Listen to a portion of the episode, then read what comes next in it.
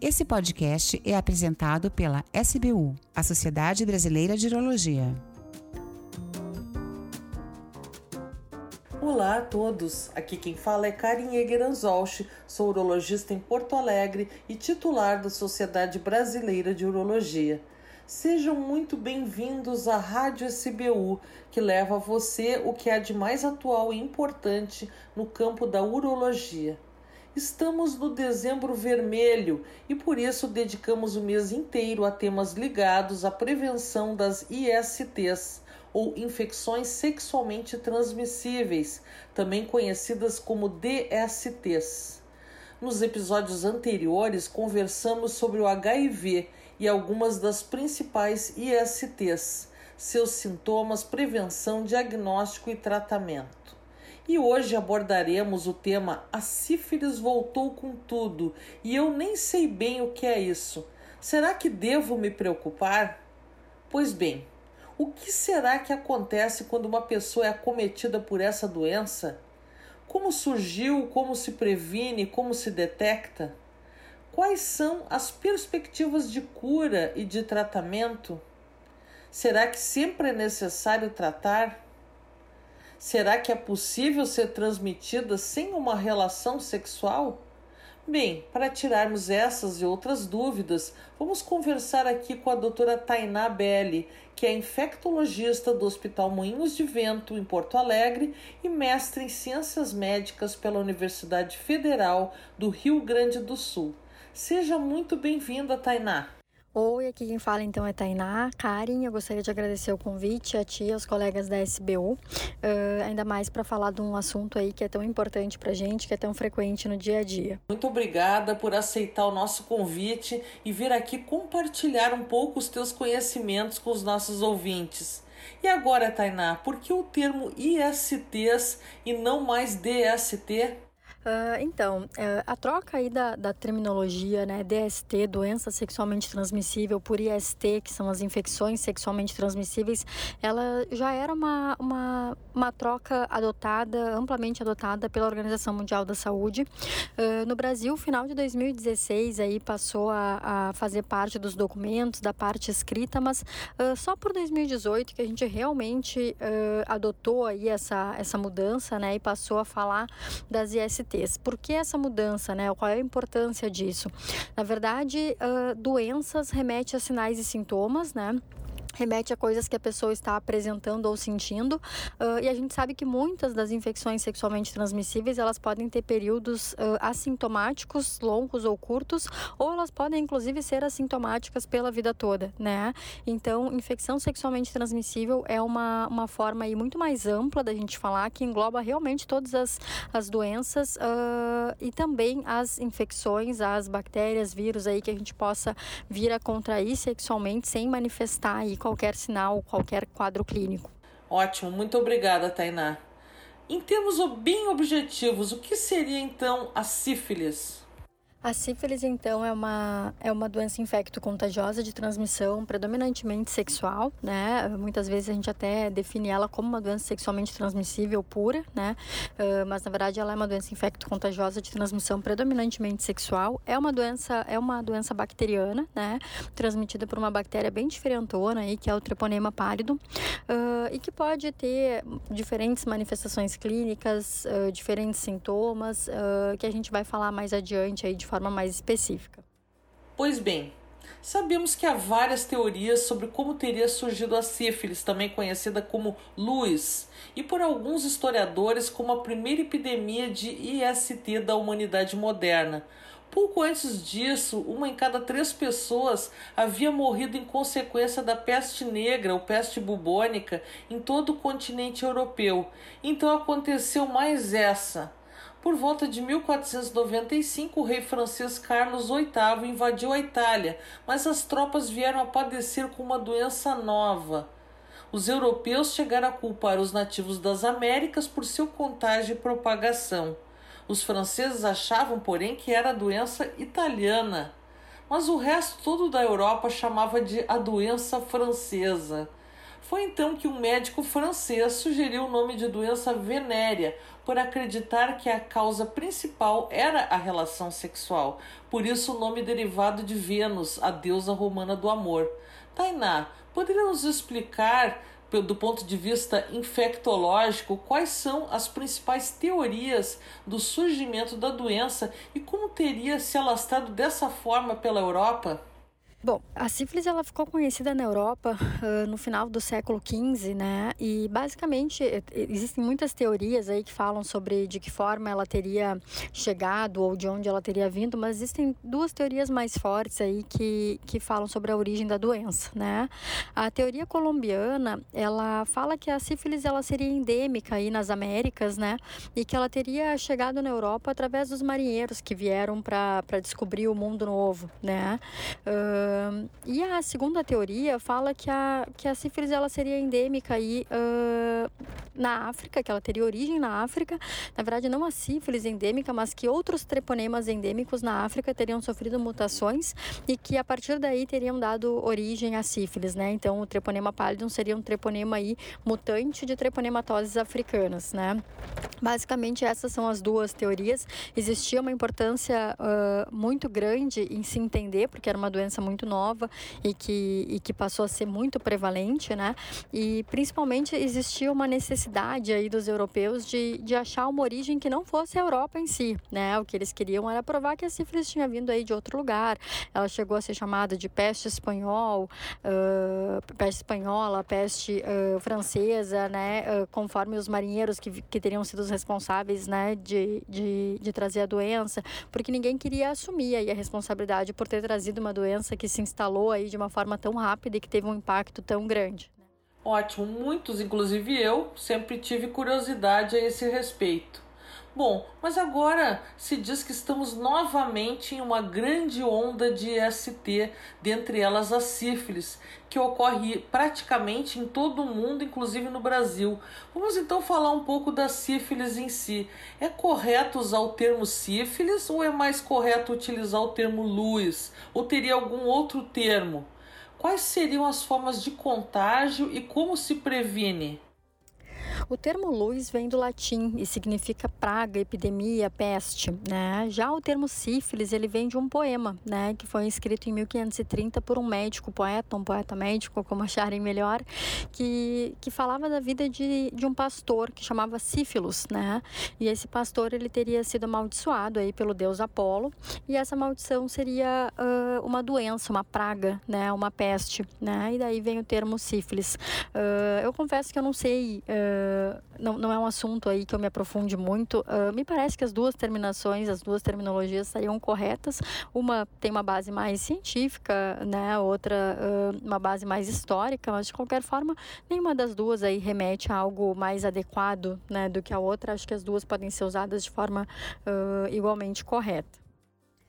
Em relação à transmissão uh, e à prevenção, né, a sífilis aí talvez seja uma das, das ISTs de mais fácil transmissão e mais uh, complexa prevenção, né. Uh, a transmissão ela é essencialmente sexual, né, acima de 95% dos casos é documentadamente sexual, né, e, e fica aí um, uma minoria dos casos aí para as causas que não ficam bem definidas, né, e que muitas devem ser sexuais, né, uh, para as congênitas, que é a transmissão materno-fetal através da placenta, né, e para uma transmissão que hoje já é mais anedótica, que seria aí uh, transmissão por sangue contaminado, por objetos contaminados, né? Uh, tatuagens, essas coisas assim, tá? Mas a transmissão sexual, uh, ela acontece por contato com lesões infectantes, né? Qual que é o problema disso, né? O problema é que as lesões, elas podem ser indolores, pequenas, elas podem estar escondidinhas na cavidade oral, elas podem estar na glande coberta pelo prepúcio, elas podem estar no canal anal, no canal vaginal, ou seja, as pessoas podem não estar percebendo que esse contato está existindo, né? Uh, não é assim, ah, não, mas se tiver uma lesão eu não vou me expor. Não, essa exposição pode estar tá acontecendo porque ninguém pode, pode ter percebido a existência dessa lesão, né? Então, isso faz com que a transmissão seja muito alta, né? Uh, fora que a transmissão, uh, por exemplo, por sexo oral, ela existe, a lesão pode estar ali, a pessoa pode achar que é só uma afta, ou a pessoa não percebeu que tem a lesão e acaba não usando o preservativo, acaba se expondo, né? Uh, a prevenção, ela é basicamente o uso de preservativo, né, uma, uma, uma prevenção de barreira, né, e talvez a gente trabalha muito com a mandala de prevenção das ISTs, né, o que, que é isso? A gente entende hoje que não existe prevenção sozinha eficaz, né, não dá para a gente dizer usem preservativo, usem preservativo, porque se isso funcionasse, não tava como tá aí o, o, as taxas de STs em geral, né? Uh, a gente acredita muito no, na potência da prevenção combinada, ou seja, as pessoas têm uma mandala, tem aí uma série de, de possibilidades de prevenção e a pessoa precisa saber uh, qual é a combinação de prevenção que é boa para ela naquele momento de vida, né? E sífilis, então, uh, das prevenções disponíveis que a gente tem, Talvez as mais adequadas sejam o uso do preservativo, certamente é o mais importante, combinado com testagem precoce. Todo mundo deve fazer exames precoces, exames periódicos, né? Por quê? Porque a testagem precoce possibilita o tratamento precoce, ou seja, tratar o máximo de pessoas possíveis que vão estar por aí transmitindo. Isso é fundamental para sífilis. Tratar outras ISTs que a pessoa possa ter. Por quê? Porque a gente sabe que as ISTs andam juntas, se ajudam, se transmitem mais, né, quando elas estão associadas. Então, é essa seria a combinação: usar preservativo, fazer testagens frequentes e precoces, fazer tratamento precoce de sífilis e outras ISTs que a pessoa possa ter. Né? Isso seria uh, a combinação aí ideal. Pois é, Tainá, mas apesar disso, muitos desconhecem a doença. Dados do Ministério da Saúde, inclusive, estimam que ocorra 18 novos casos de sífilis por hora em nosso país. É extremamente preocupante, né? Pois é, imagina para as gestantes e seus bebês. Poderias agora nos falar sobre a sífilis congênita, como ela se manifesta? Uma gestante, por exemplo, que não tem sintomas, ela pode mesmo assim transmitir para o seu bebê? E como é que se vai saber que uma mãe é portadora da doença e quais são os tratamentos? Sim, isso é extremamente importante, né? As gestantes, mesmo assintomáticas, mesmo sem lesão, mesmo sem nenhum quadro clínico, elas podem estar tá, uh, uh, infectadas e podem estar tá aí contaminando os seus bebês, os seus fetos, né? Uh, então, o Ministério da Saúde recomenda testagem para sífilis pelo menos em três momentos da gestação, que seria o primeiro trimestre, o segundo trimestre e o parto ou aborto, independente do momento em que ele ocorrer, né? Essas são as recomendações mínimas. A gente sabe que idealmente as gestantes deveriam, uh, naquelas gestações aí que são programadas, né, a pessoa deveria fazer a sorologia para sífilis uh, antes da concepção, né, um exame que seria preparatório aí para gestação, né, e repetir sempre que tiver alguma exposição, alguma situação de risco, né, uh, por quê? Uh, nas fases iniciais, né, na sífilis, principalmente primária e secundária, a gente sabe que a transmissão, uh, se não houver tratamento, vai de 70% a 100%, é extremamente elevada, né? E a gente sabe que é muito comum que as gestantes comecem o, o pré-natal exames todos ok, tudo super bem e ao longo da gestação elas são expostas aí uh, ou com os seus parceiros uh, fixos ou com outros parceiros, enfim, mas são expostas aí sexualmente e podem pegar sífilis, né? Isso é muito importante. Então a testagem deveria ocorrer minimamente três vezes, idealmente quatro ou mais vezes, conforme demanda e conforme exposição. Ainda sobre a sífilis congênita, então, uh, como a gente estava falando aí nas fases precoces da transmissão, ela é muito mais alta, né? Uh, mas com relação ao diagnóstico do bebê, a gente divide esse diagnóstico em sífilis congênita precoce ou tardia, que é basicamente o momento em que a criança vai manifestar, vai ter alguma manifestação clínica, vai ter algum sinal ou sintoma. Essa criança pode ser assintomática, pode demorar para aparecer manifestações. Então a gente usa o ponto de corte aí de dois anos para definir se ela vai ser precoce ou tardia. Uh, se essa mãe, né, durante a gestação foi diagnosticada Uh, e não fez o tratamento adequado, uh, ou não fez o tratamento, ou não foi diagnosticada, essa criança ao nascer vai vai ser submetida aí a raio-x de ossos longos, punção lombar uh, e exames aí conforme uh, indicação clínica, né? Se tiver alguma alteração já ao nascimento. Qualquer alteração clínica ou laboratorial ou radiológica, essa criança é submetida ao tratamento aí com penicilina cristalina, que é o padrão ouro, né? Se os exames vierem todos normais, né? A mãe não tratou adequadamente ou a mãe não tratou, mas os exames da criança são todos normais, a criança é totalmente normal, essa criança vai ser submetida ao tratamento com penicilina benzatina, né? Uh, e se essa mãe tratou adequadamente, uh, essa criança vai ser submetida só à realização do teste sorológico, que vai ser uh, considerado aí como positivo se ele for superior ao da mãe, né? A gente sabe que sorologia tem essa questão placentária e tal, então a gente vai interpretar com base no exame inicial materno. Ótimo, Tainá. Vamos agora falar então sobre a sífilis e as suas fases.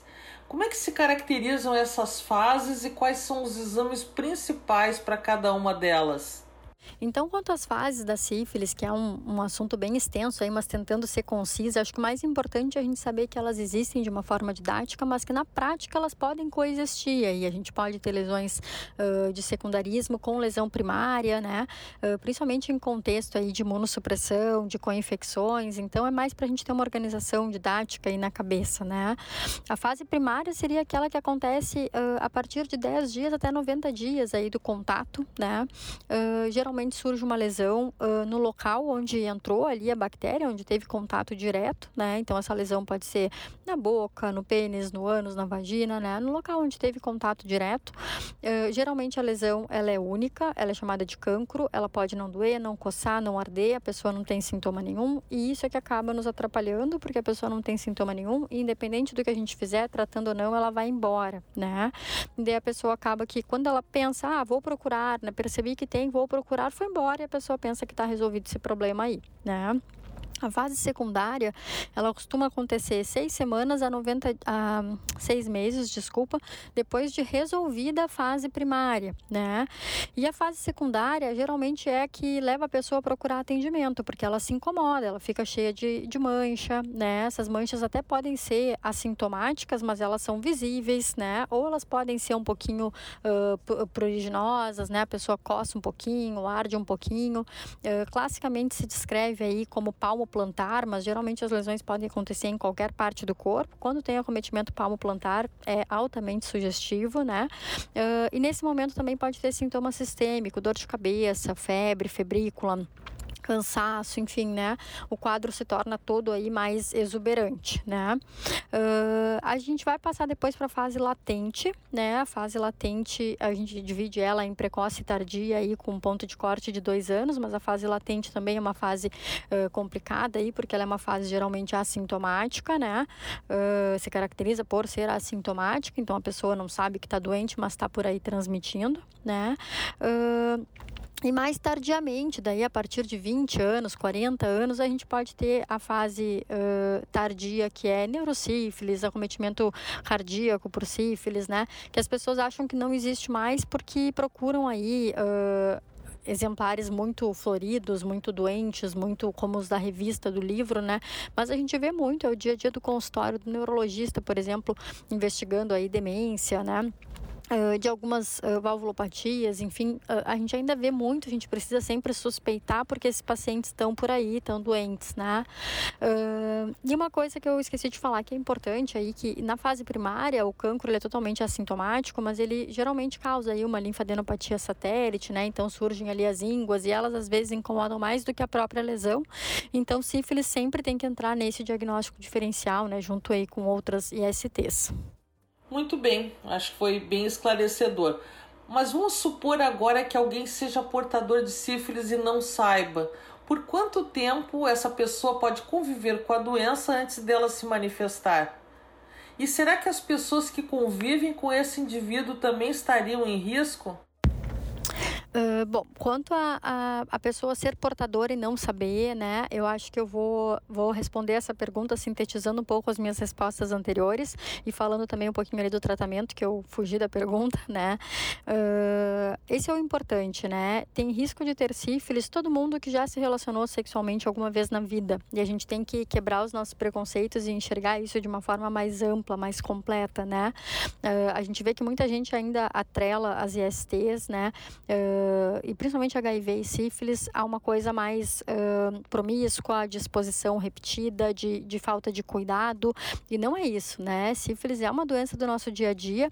Muita gente, a gente vai descobrir que já teve ali porque tem o FTABS, porque tem ali o, a cicatriz sorológica do passado, porque tratou a sua sífilis quando tratou aí outra doença com antibiótico, quando na adolescência usou aí benzetacil para garganta.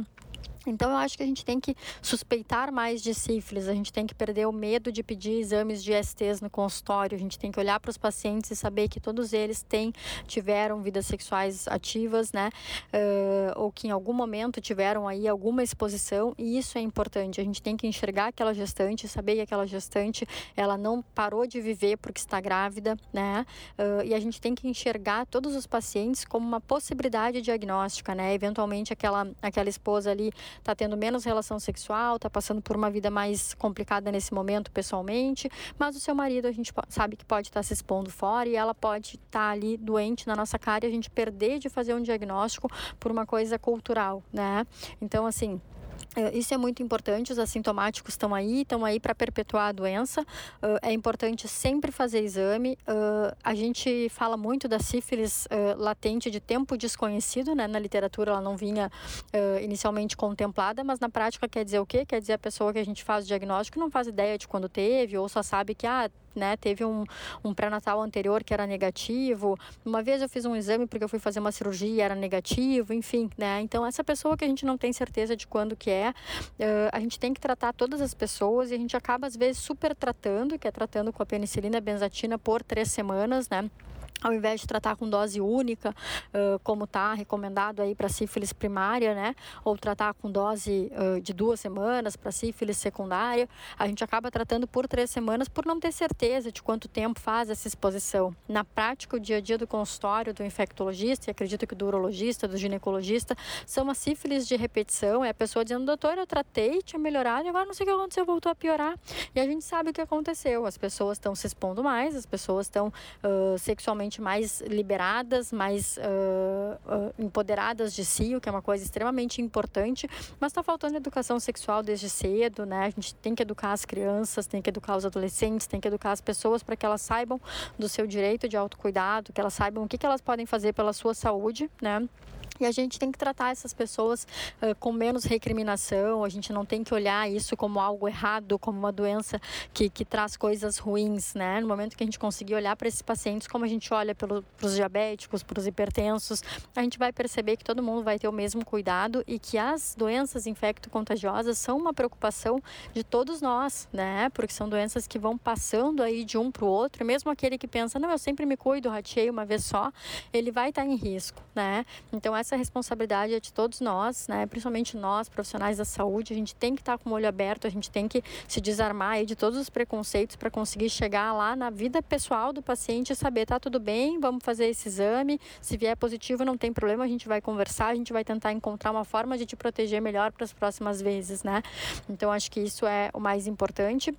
Hoje o tratamento a nível hospitalar ficou uh, mais para os pacientes com neurosífilis, né, que a gente acaba tendo que usar penicilina cristalina ou para casos bem específicos aí, mas em geral o tratamento ele é uh, fácil de fazer, logicamente, porque não é eu que vou ganhar a injeção, né, mas é um tratamento doloroso, mas é um tratamento simples de fazer, que tem que ser feito e a gente tem que lembrar de ligar e dizer, tu fez teu tratamento, tu completou, porque isso é importante, né? A doença infecto-contagiosa, a doença transmissível é uma responsabilidade de todos nós.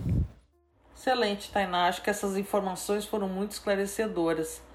Gostaria de deixar então agora algumas considerações finais para os nossos ouvintes. Então eu acho que eu já falei demais, mas de consideração final, eu gostaria de dizer que acho que todo mundo sabe que o, a vida do infectologista em 2020 não tá fácil, né? Tem sido um ano super tumultuado e a gente às vezes brinca, né, que ó, oh, as outras doenças sumiram, né? Não, elas não sumiram, elas estão aí e que bom que tem sociedades como a, a Sociedade de Urologia que está aí para nos lembrar que o dezembro é um dezembro que foi destacado, é um mês que foi destacado para ser um mês de prevenção, de discussão uh, e de construção de conhecimento aí sobre infecção sexualmente transmissível, né? Uh, eu acho essencial que se fale, que se lembre, uh, que, se, que se repense sempre né, as nossas abordagens em relação a infecções sexualmente transmissíveis. O dia a dia do, do consultório do infectologista é ver pacientes se contaminando, transmitindo para outras pessoas e a imensa maioria das vezes por falta de conhecimento, de acesso, de vergonha, uh, ou pacientes que dizem, mas como assim? Eu faço exame todo ano, eu faço exame a cada seis meses, nunca ninguém me pediu esse exame exame, eu não sabia desse diagnóstico, e isso é extremamente importante, né? A nossa responsabilidade por diagnóstico precoce, tratamento adequado, uh, por fazer esse paciente se sentir acolhido, né? A gente vive hoje uh, dados uh, extremamente preocupantes em relação à infecção sexualmente transmissível no Brasil, uh, sobretudo Porto Alegre, né, que muitas vezes foi considerada a capital das ISTs do HIV, né? Agora ela dá uma flutuada, mas fica sempre ali na cabeça, né? porque tratar infecção sexualmente transmissível é uma coisa completa, complexa e depende do esforço de todos os profissionais da saúde envolvidos, né? Isso é muito importante, né? Isso passa por por educação, por construção, por autoconhecimento, por saúde. Isso é, é uma coisa extremamente importante. Parabéns para a sociedade de vocês e muito obrigada pela oportunidade de estar falando aqui. Um abraço.